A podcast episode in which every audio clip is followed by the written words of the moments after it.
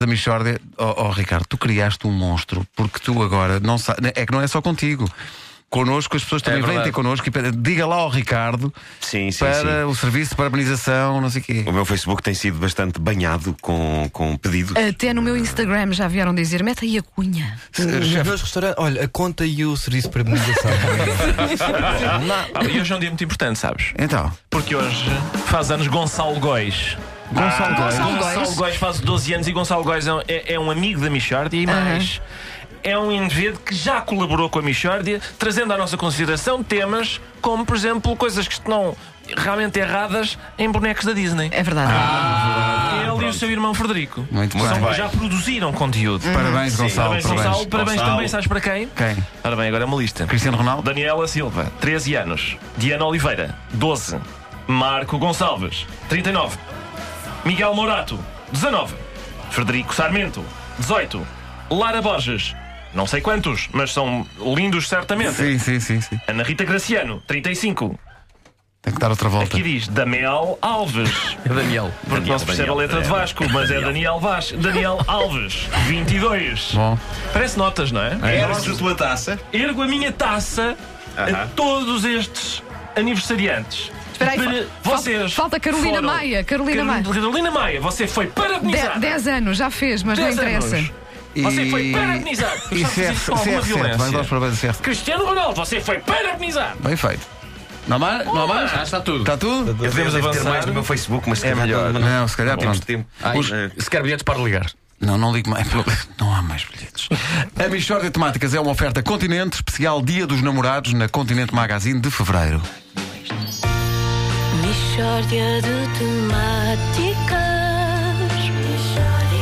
É mesmo uma mishória de temáticas Oh, não há dúvida nenhuma Que se trata de uma mishória de temáticas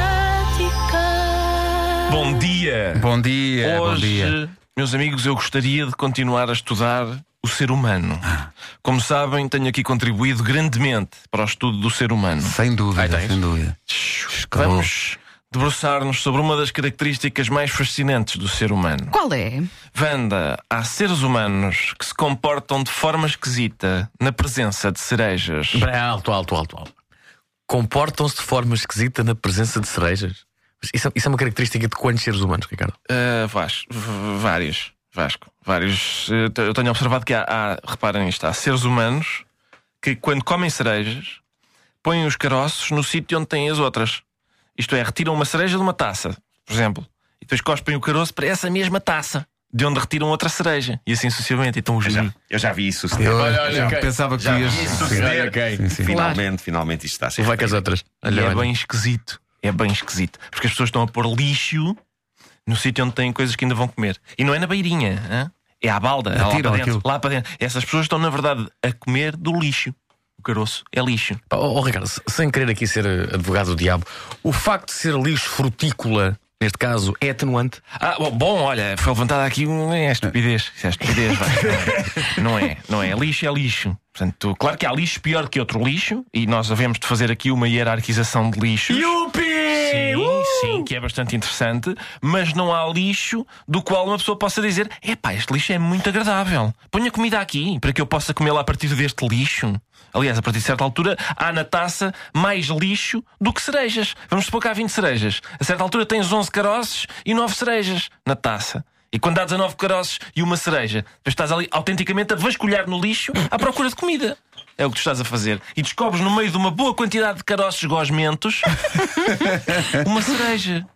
Também gosmenta, porque esteve a conviver com caroços gosmentos. Pois.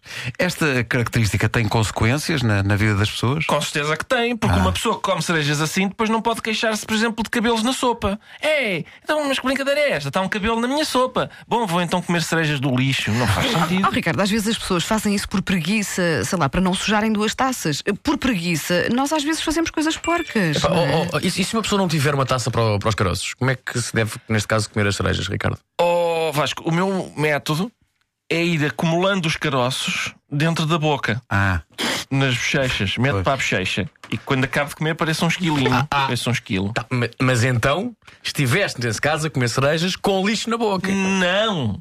Porque o caroço só passa a ser lixo no momento em que sai da boca. Enquanto está na boca é caroço. Sai da boca é lixo. Tu, tu estudas estas questões a fundo. Pois, tu- eu estou a brincar. Não, venho para aqui brincar. Outra característica do ser humano: há pessoas que se portam de forma esquisita na presença de uvas. Mau! Então, mas hoje é só características sobre frutas? É um especial frutas. Uma pessoa organiza os conhecimentos científicos por temas e ainda resmungam. O que, o- o- o que é que as pessoas fazem às uvas? Algumas descascam uvas. Então isso é errado. É mariquice. Ah. Até porque as uvas não têm casca, aquilo é pele.